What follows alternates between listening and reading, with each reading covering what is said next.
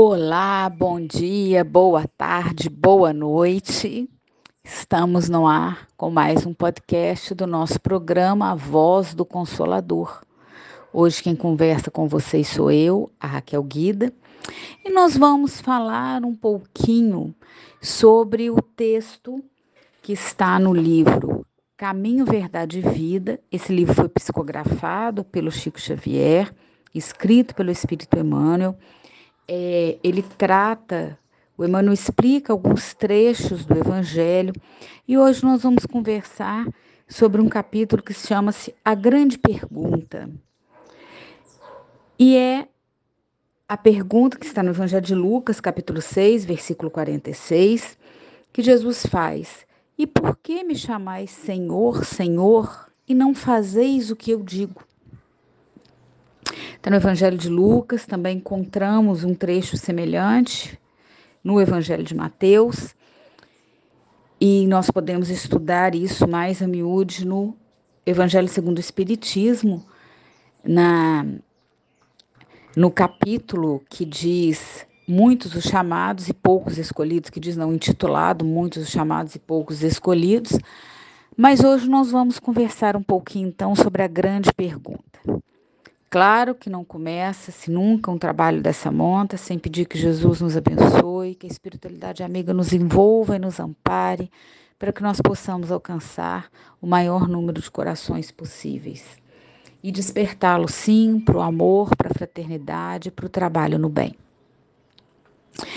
Bom, é, eu quero explicar, primeiro motivo de escolher esse tema, a grande pergunta. Eu tenho percebido eu tenho visto várias palestras online, algumas casas espíritas ainda estão no trabalho online, não voltaram ao presencial. Né? Exemplo da nossa casa de Caja Crisna, voltaríamos no dia 6 amanhã, mas não será possível, precisamos fazer algumas obras emergenciais. Então, continuamos com a nossa programação online. E eu percebo hoje mesmo, nós tivemos a palestra do Hélio Tinoco de manhã, maravilhosa, maravilhosa palestra, que chama-se O que Fazemos de Jesus. Eu já fiz vários estudos com o tema Dentro de todo homem existe Deus, que também é Santo Agostinho, essa frase é do Santo Agostinho, e todas elas é, convergem, desembocam ali na necessidade da nossa reforma íntima, da nossa autotransformação. Na verdade, se nós formos é, pesquisarmos a fundo tudo o que Jesus quer, tudo que a doutrina espírita vem nos alertar, é a respeito da nossa modificação. Porque quando nós nos modificamos intimamente, nós conseguimos é, modificar, através do exemplo, em função das nossas ações, aqueles entes queridos que estão à nossa volta, o grupo de amigos, os familiares, as pessoas que trabalham conosco, enfim. Joana de Ângeles já nos alerta sobre isso, né? Que nós conseguimos, através das nossas pequenas atitudes, mudar um pouco da sociedade, e quando a sociedade muda, seres sociais que somos, necessitados de acolhimento e de inserção social, de reconhecimento, né, de ter um meio, vamos também nos melhorarmos para podermos nos encaixar nessa sociedade que está melhor e assim por diante, girando, né, uma imensa, vamos dizer assim, por analogia, uma bola de neve de amor, de fraternidade. A mesma Joana de Ângeles nos alerta que vamos conseguir sim promover verdadeiramente a transição planetária, nos transformarmos num planeta escola, quando a solidariedade for a lei que reger as nossas relações. Solidariedade, fraternidade, amor ao próximo. Eu tenho visto isso muito miúde em diversos estudos, cada um falando sobre um tema, mas chega em determinado ponto é a mesma coisa, é a necessidade da nossa reforma, do nosso auto-melhoramento, do nosso aprimoramento. E esse texto, a grande pergunta, que está lá, o, Emmanuel fala, baseado no Evangelho de Lucas, é, vem nos trazer esse mesmo questionamento e vai desembocar lá na reforma íntima, assim como é, um outro um outro texto espírita que é o mundo e o mal e o que buscais, enfim, vários desse livro também do Caminho Verdade e Vida. E eu assisti há algum tempo uma palestra maravilhosa, na verdade foi, não foi nem uma palestra, foi um estudo mais aprofundado, um seminário de uma psicóloga espírita, ela chama-se Márcia Moisés, ela falando sobre a necessidade dos evangelizadores, o trabalho dos evangelizadores, evangelização infantil. E eu gosto muito de estudar esse tema, evangelizadora que sou, pretendo, né, ser, nem evangelizadora, vamos dizer assim, uma esclarecedora, né? E ela estava falando, inclusive, sobre crianças autistas, o que não é o nosso nosso foco, mas ela falou da importância da evangelização infantil, falou da importância do culto do evangelho no lar, enfim, até chegar no assunto. E ela fez uma grande pergunta também a respeito da reforma íntima. Ela diz o seguinte: o que nos distrai? Então, o que nós fazemos de Jesus? Mas o que nos distrai? Por que, que nós dizemos Senhor, Senhor? e não fazemos o que Jesus disse, o que Jesus veio nos ensinar. Segundo Emmanuel, ele ficou 17 séculos se preparando para reencarnar entre nós. Para reencarnar, não, para encarnar, aliás, entre nós. Porque ele nunca encarnou, ele encarnou no planeta uma única vez. Para baixar a vibração dele. Ele esculpiu o nosso planeta. Nós sabemos que nas, nas esferas superiores, né? é, a espiritualidade maior o chama de grande arquiteto, de grande amigo, de grande mestre.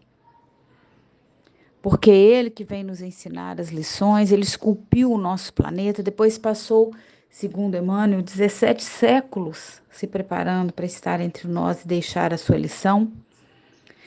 Ele mandou antes profetas, mandou os precursores, nós não entendemos, e então ele veio e foi crucificado, já sabia o que aconteceria com ele. E nós continuamos aqui nos distraindo perante a vida, né? Nos distraindo perante o que deveria e o que poderia nos acontecer. Então, essa é a grande pergunta, né? Por que nós chamamos de Senhor, Senhor e não fazemos o que ele diz? E aí eu gosto, todas as vezes que eu falo de reforma íntima, todas as vezes que eu vou conversar com os meus alunos mais que queridos de evangelização, falando sobre Jesus, sobre os ensinamentos que ele disse, eu gosto de lembrar de uma música que chama-se Sol de Primavera, que ela diz o seguinte: né? Ela ela fala o seguinte: a lição sabemos de cor, só nos resta aprender. É uma música belíssima do Beto Guedes, tá? Uma canção do Beto Guedes, chama-se Sol de Primavera.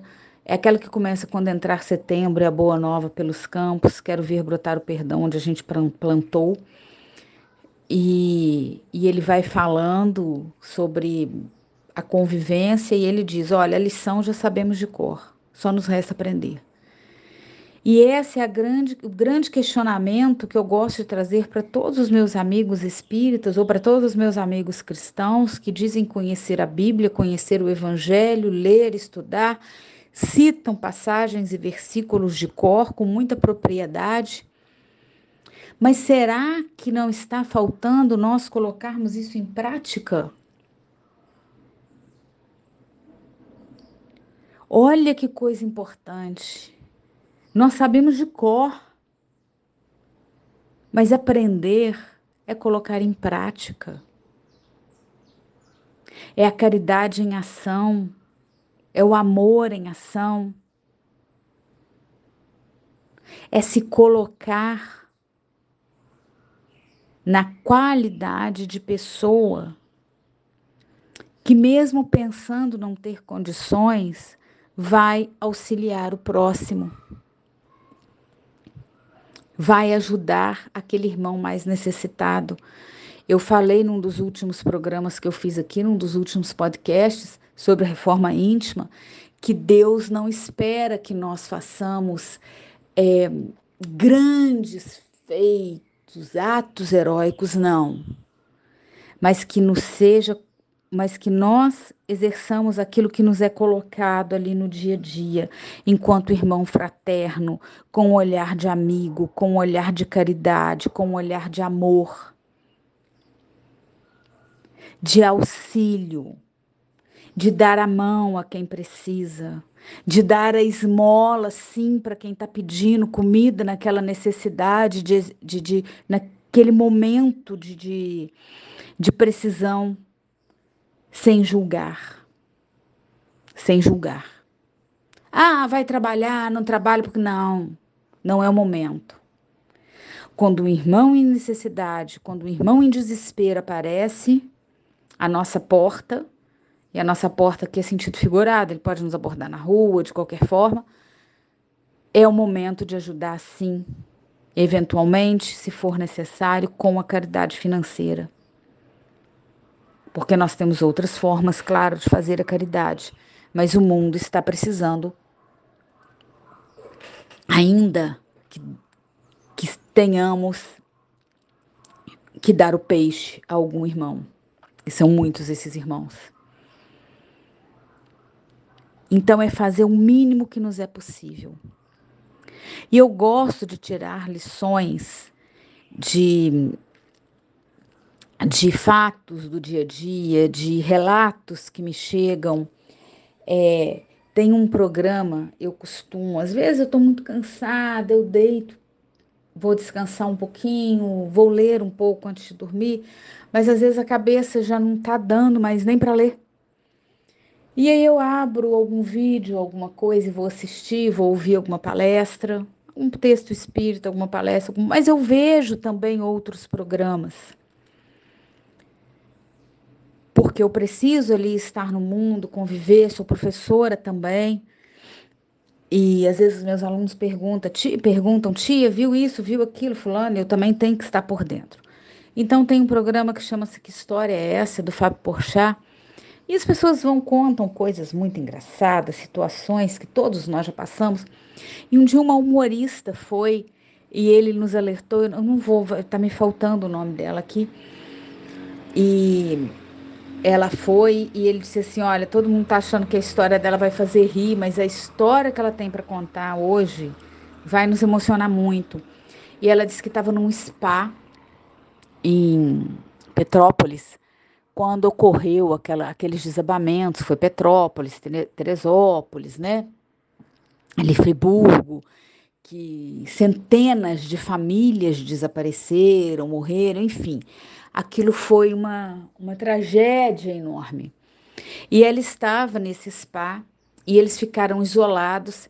E num primeiro momento, quando ela viu só que tinha acabado a luz, a energia elétrica, e, e para que os hóspedes não ficassem muito assustados, eles continuaram, serviram café da manhã e tal, não sei o quê, mas ela começou a perceber que tinha algo errado, até que não teve jeito e eles precisaram avisar: olha, tá todo mundo ilhado, aconteceu uma tragédia.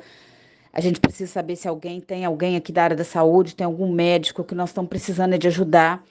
E a única coisa que a gente tem aqui é água de pirona, algumas ataduras, mas a gente precisa de ajuda. E, e, vamos precisar trazer pessoas desabrigadas, pessoas machucadas para cá. Enfim, eles tiveram que abrir geral e ela falou: gente, o que, que eu posso fazer? E ela disse que tinha ela na época, que ela falou assim: atriz, tinha uma médica. Ela falou: essa aí pode ser mais útil do que eu, né? E, e umas outras pessoas de algumas outras áreas, e uma enfermeira apareceu também, enfim. E ela disse: olha, eu tô de carro, vamos para lá. E aí ela descobriu como que ela podia ser útil nas pequenas coisas, acudindo alguém. É, e, e, ela falou que, que percebeu como que o ser humano, em situações de tragédia, em situações de catástrofe, e só quem já viveu isso pode falar, pode dizer, consegue se organizar sem precisar de ninguém mandar, sem precisar de ninguém estar tá é, é, ordenando nada. Ela falou: olha, os que tinham mais frieza se juntaram para lavar os corpos, os que tinham é mais força física, também uma certa frieza para cavar, cavar com a mão, tentando tirar as pessoas que estavam soterradas, buscando aquelas que, que chegavam, que algumas pessoas traziam, porque tinham. Ela disse que tinha um morro, então vinha um carro, passava, parava até de um lado, eles traziam carregando o outro. E ela disse assim, gente, eu, o que, que eu posso fazer? Aí disse que um do médico virou e falou assim: oh, esse aí não pode dormir. Você tem que ficar conversando com ele. E, e, e, ele não pode. E essa pessoa que também não. Aí o outro falava, tinha acabado de perder um filho, olha, eu quero morrer. E ela dizia, não, vamos, vamos conversar e tal. E aí, com muito custo. Aí ela falou que depois de um tempo, aqueles ali que ela estava organizando, eram uns quase cinco, que ela não podia deixar dormir já tinham virado melhores amigos, ela já estava conversando com eles, falando alguma coisa, e ela é uma humorista que faz muita coisa hoje na internet, faz, mas ela não é assim extremamente conhecida, e eles iam muito, oh, mas a gente não lembra de você, não, não é porque eu escuto muito isso e tal, e ia falando, e ela viu que na mínima coisa ela podia ajudar. Era um que chegava para ela e falava assim: que estranha, minha mão está endurecendo. Aí ela percebeu, não, ela não está endurecendo, é porque tem muito barro nela. E ela ia, pegava lá água, tirava o barro daquela mão, e aquela mão voltava a mexer, e a pessoa é, ficava mais calma, porque viu que não estava paralisada, ela só estava dura de barro. Olha a situação, como é que foi. Aí disse que uma menininha chegou, devia ter uns 10, 11 anos, toda hora baixando a blusa e muito chorosa. Ela falou: Minha filha, o que, que foi? Não, é porque a força da enchente levou minha roupa. Aí ela lembrou que tinha uma roupa de ginástica no carro, deu, a menina ficou mais calma. E, e foram essas mínimas coisas. O homem que ela tinha que manter acordado e no final já estava no meio daquela tragédia toda, já estava dando gargalhada, porque puseram o colar cervical nele. Ele começou a falar: Meu Deus do céu, esse negócio vai me matar. Ela falou: Mas você não queria morrer, gente? E por aí foi. Até que aquela. Ela se percebeu útil no meio de uma catástrofe. Ela ajudava nas mínimas coisas que ela podia fazer. Né? Reunir, uma, reunir famílias. Chegava um desesperado, chegava o outro, não está aqui, e ajuntava aquelas pessoas que tinham perdido tudo, pelo menos viam que a família estava ali, que estava chegando, os entes queridos. Então Deus não pede que nós façamos grandes ações mas que sejamos humanos. E a gente consegue se organizar. Esse episódio é muito interessante, é muito bonito. Procurem que vocês vão achar a história da humorista que ajudou alguma coisa assim na internet, é muito bonito. E voltando aqui ao Emmanuel, né? E voltando a nossa a nossa pergunta, porque muito nos distrai, mas primeiro vamos aqui ao Emmanuel que nos diz, né? Por que chamamos Senhor, Senhor e não fazemos o que ele diz, o que Jesus diz? E Emmanuel fala que é lamentável a indiferença de muitas pessoas que esperam pela morte do corpo a fim de ouvirem as palavras do Cristo. E ele vem nos lembrar: olha, essas pessoas não compreendem o motivo desse propósito. O Mestre permanece vivo através do seu evangelho de amor e de luz.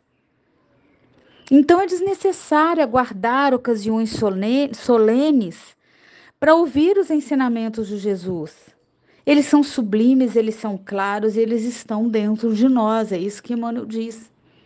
Porque todo mundo tem aquela voz interior que alerta quando está fazendo uma coisa errada. Que fala: opa, isso não é bom. Opa, isso não está certo. E ele diz: olha, muitos aprendizes aproximam-se do trabalho santo, mas desejam revelações diretas. Gente, nós somos muito orgulhosos, nós somos muito vaidosos. Quantos de nós, né, falam assim: olha, eu teria mais fé. E o Emmanuel fala: asseguram displicentes que teriam mais fé se ouvissem o Senhor, né, Jesus, aqui Senhor com maiúsculo, de modo pessoal nas suas manifestações divinas. Acreditam-se merecedores dessas dádivas celestes.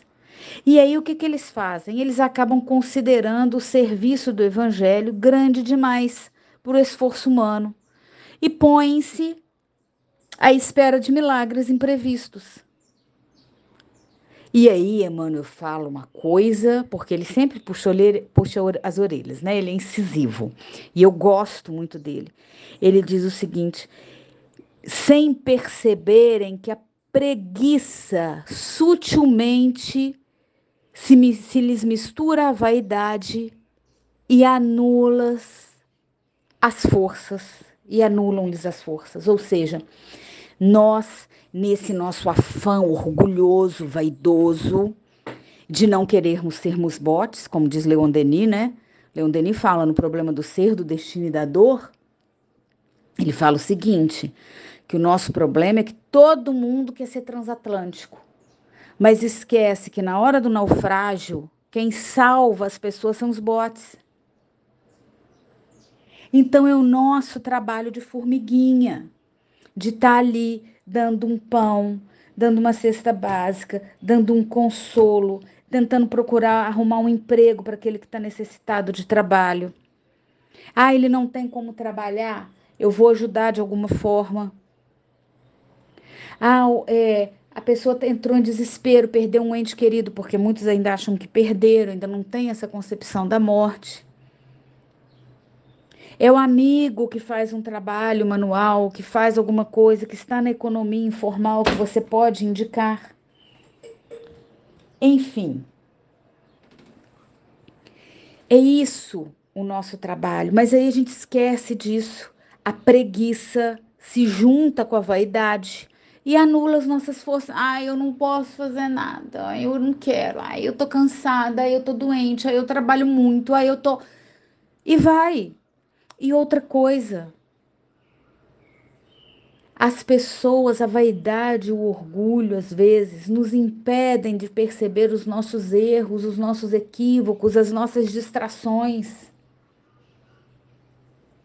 Não é tão difícil pedir desculpa quando a gente aprende. Não é tão difícil reconhecer: olha, eu agi mal. Olha, Fulano, eu te deixei na mão. Olha, me desculpa. Porque é muito bom, sim, mudar de opinião, entender, crescer. O Espiritismo, gente, é filosofia que oferece entendimento da dor, das razões, dos efeitos, nos dá a lógica da fé, fomenta a nossa esperança, nos permite recuperar o ânimo frente às dificuldades. Mas se estivermos paralisados no orgulho e na vaidade, nós não vamos conseguir. Nós não vamos conseguir ouvir a mensagem do Mestre Divino nesse verbo imortal que ele nos deixou. E o Emmanuel fala: muitos deles ignoram que o serviço deles é aquele que foram chamados, por mais simples que lhes pareçam as atividades, a que se ajustem. Porque na, tanto faz se você for, ele fala, um grande legislador ou faxineiro de um palácio, se gran, tanto faz se você morar numa mansão ou numa choupana, você pode fazer o que Jesus ensinou. É claro que a doutrina espírita nos ensina, nos mostra através de Kardec, no livro dos Espíritos, no Evangelho segundo o Espiritismo, que todos temos que ter o mínimo para sobreviver. E se nós lermos como, como que se desenvolvem as comunidades no plano espiritual, nós vamos perceber como que isso acontece. Então é necessário garantir o mínimo a sobrevivência de todos nós, irmãos. Irmãos e irmãs encarnados na Terra. É impossível 21 anos de 2021 anos de cristianismo, mais e essa escassa coleta de paz, como dizia Joana de Ângeles, e ainda termos irmãos passando fome, não tendo o necessário para sobrevivência, morrendo de fome. Né? Então é, é por isso que aí Emmanuel continua, que, se, que a oportuna pergunta do Senhor deveria gravar-se de maneira indelével em todos os templos, para que os discípulos, em lhe pronunciando o nome, nunca se esqueçam de atender sinceramente às recomendações do seu verbo sublime. Quais são as recomendações de Jesus? Amar a Deus sobre todas as coisas e ao próximo como a si mesmo. E o que é mais que ele fala? Vós sois deuses. Ele jamais falaria isso, jamais diria que nós somos capazes de crescer, de sermos como ele, se ele não tivesse a certeza de que nós podemos fazer isso e temos potencial para isso. Né? Nós já estamos nos aproximando do fim do nosso programa.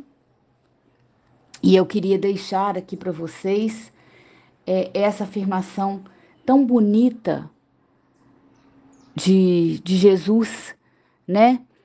Lembrar dessa afirmação de Jesus, quando ele, ele, ele nos lembra que nós temos que amar ao próximo como a nós mesmos, mas se nós quem, ele, e ele fala, mas se você é capaz de amar, você é capaz de amar a Deus, mas não ama o próximo que está tão próximo de você, que você vê, como é que você ama aquele que você não vê?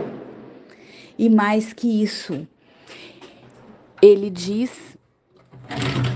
e mais que isso, não tenhamos nenhuma pretensão de nos fazermos missionários. Vamos ser amigos fraternos. Vamos fazer as coisas que nós podemos fazer, mas fazer bem é isso que Jesus quer.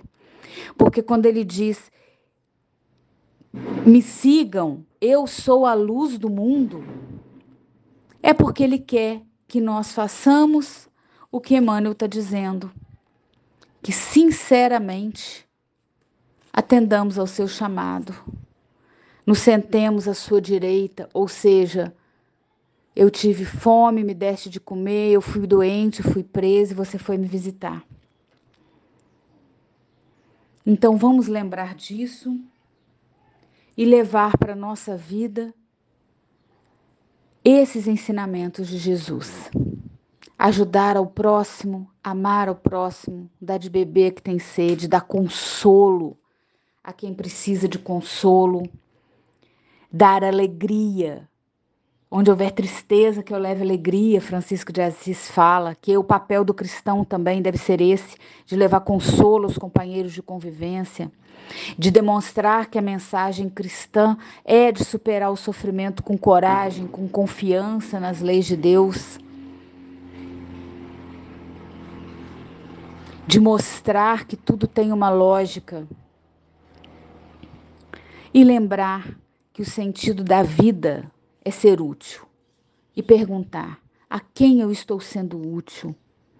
Em que momento eu realizo o que eu devo fazer, ao invés de realizar o que eu quero fazer? Essa é a nossa posição de querer estar mais próximo de Deus, de Jesus, e que vai nos trazer uma paz interior muito grande. Por que me chamais Senhor, Senhor e não fazeis o que eu digo? Então, para finalizar, que não tenhamos nenhuma pretensão de nos fazer missionários. Vamos ser amigos fraternos, fazer as coisas que podemos, fazer o bem. É muito importante que comecemos a ver o mundo com outros olhos, como quem merece sim a felicidade, mas como quem trabalha em prol dessa felicidade. Pensando sim em ser útil,